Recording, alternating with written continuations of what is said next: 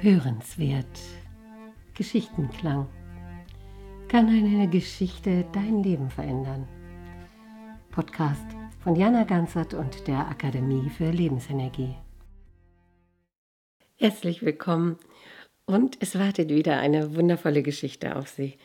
Diese Geschichte stammt wieder aus dem Büchlein Zwei Koffer voller Sehnsucht und die Geschichte selbst ist von Christiane Krause und heißt Der Lebensbaum.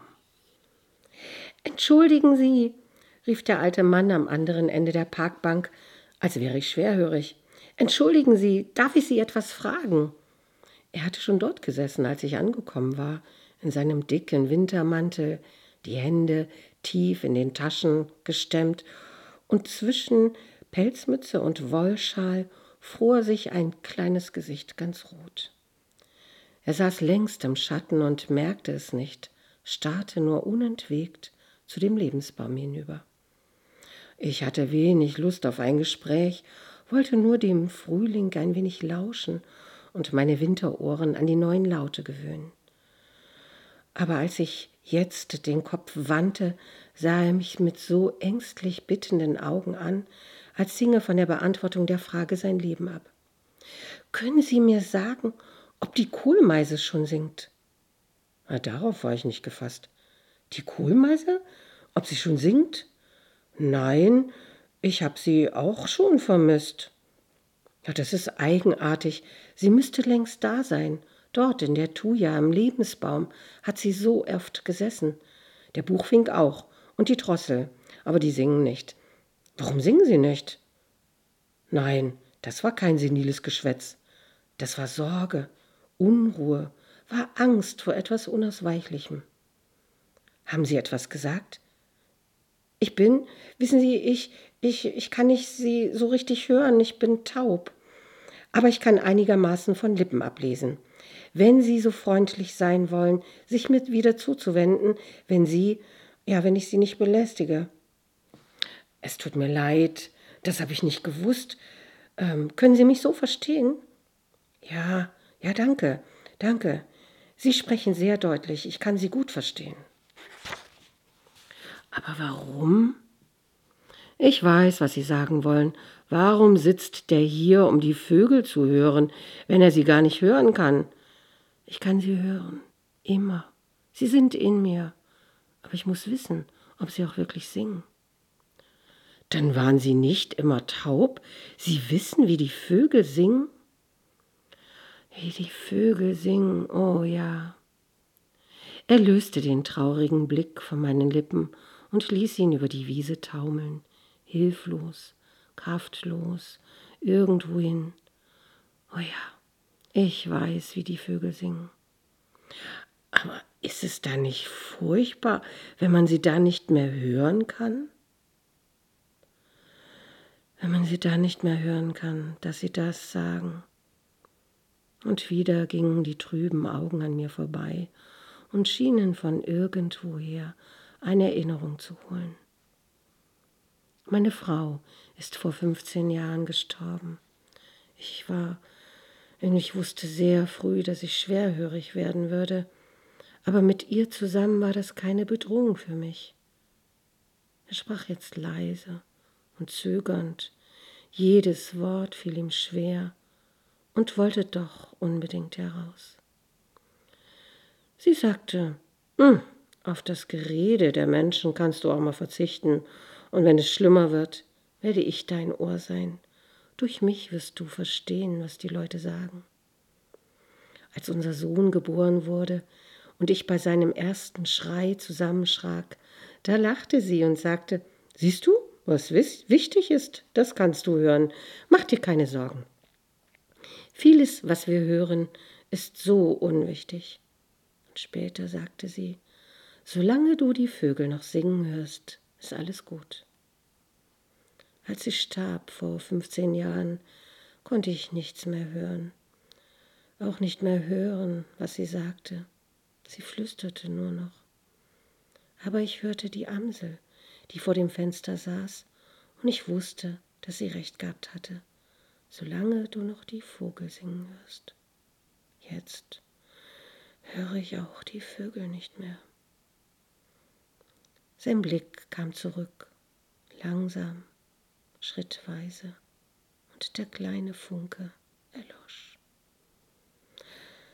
Ich hätte ihm das nicht erzählen sollen, und seine Augen hakten sich wieder an meinen Lippen.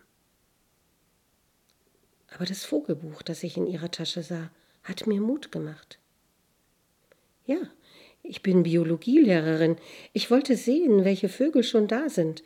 Und ich wollte morgen mit meiner Klasse herkommen. Aber es ist irgendwie noch zu früh. Zu früh. Ja. Aber vielleicht singen sie auch überhaupt nicht mehr. Wie kommt es, dass der Gesang der Vögel für sie so wichtig ist? Ich meine, es gibt andere Geräusche und Stimmen in der Natur. Wie es kommt? Es hängt wohl mit dem Kanarienvogel zusammen, den meine Eltern mir schenkten, als ich sieben war. Er sprach jetzt fließend, als kenne er den Text schon auswendig. Er sang so schön, aber ich hörte immer nur heraus, ich will frei sein. Und schon nach einer Woche ließ ich ihn fliegen. Ich konnte nicht einsehen, dass er draußen keine Überlebenschance hatte. Ich hörte immer nur die Verzweiflung aus seinen Rufen und Trällern was wiederum meine Eltern nicht verstehen wollten. Erst viel später erkannte ich, was das Singen der Vögel wirklich bedeutete. Ich befasste mich, ich wurde, ich. Er verstummte plötzlich, als wisse er nicht mehr weiter und als wolle er nicht mehr weitersprechen. Und als jetzt eine junge Frau auf ihn zusteuerte, da schien er sehr erleichtert zu sein, weil ihm das Satzende erspart blieb. Sie setzte sich zwischen uns und wandte sich mir zu. Ich hoffe, mein Schwiegervater hat sie nicht zu sehr belästigt. Er fragt immer alle Leute, ob die Kohlmeise schon singt. Sie ist für ihn der Inbegriff des Frühlings. Solange sie nicht singt, ist Winter, ist Stille, ist Tod. Es ist schwer geworden mit ihm, er ist so traurig und so mutlos. Er lacht nicht mehr und er hat jetzt so viel Angst. Aber entschuldigen Sie, und sie drückte die Tränen weg und lächelte, ich bin schon genauso lästig wie er und genauso unhöflich. Ich bin Frau Solbach. Ach, ich heiße Weber, aber Solbach? Ist denn Ihr Schwiegervater der Solbach? Ja, er war Ornithologe. Er hat auch das Buch verfasst, das Sie da neben sich liegen haben. Aber dann ist er ja, dann hat er ja, ja, er hat den Gesang der Vögel studiert und die Bedeutung vieler Rufe und Melodien untersucht. Aber warum hat er das denn nicht gesagt? Ja, warum, warum? Er hat Angst. Er hat Angst, dass die Vögel vielleicht tatsächlich nicht mehr singen und dass er schuld daran ist und dass sie ihn für, naja, wie soll ich sagen, für untreu, verräterisch und wortbrüchig halten. Solange ich die Vögel hören kann, ist alles gut, hat er immer gesagt, und jetzt weiß er nicht, ob er sie noch hört oder ob sie wirklich nicht mehr singen. Ich bin mit meiner Klasse in den Park gegangen, einige Wochen später. Ich habe die Schüler gefragt, was sie empfinden, wenn sie die Vögel nicht hören, und habe ihnen Oropax in die Ohren gesteckt. Und sie haben geschrieben, das ist kein richtiger Sommer, wenn die Vögel nicht singen. Wenn ich die Vögel nicht singen hören kann, dann sind doch die Blumen tot. Es darf ja nicht sein, dass man die Vögel nicht hört.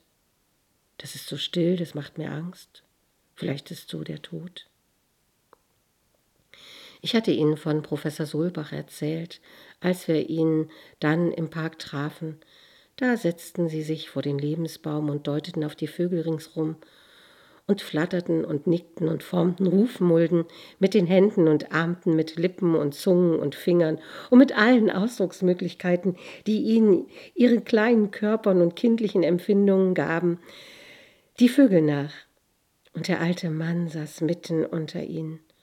Unter dem dicken Wollschal zuckte es, und ein kleines Lächeln stahl sich in sein Leben zurück.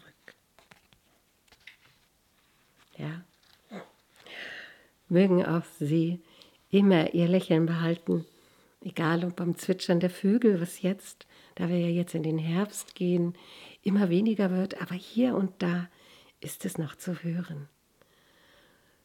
Mögen Sie in Ihrer Freude bleiben. Alles Gute.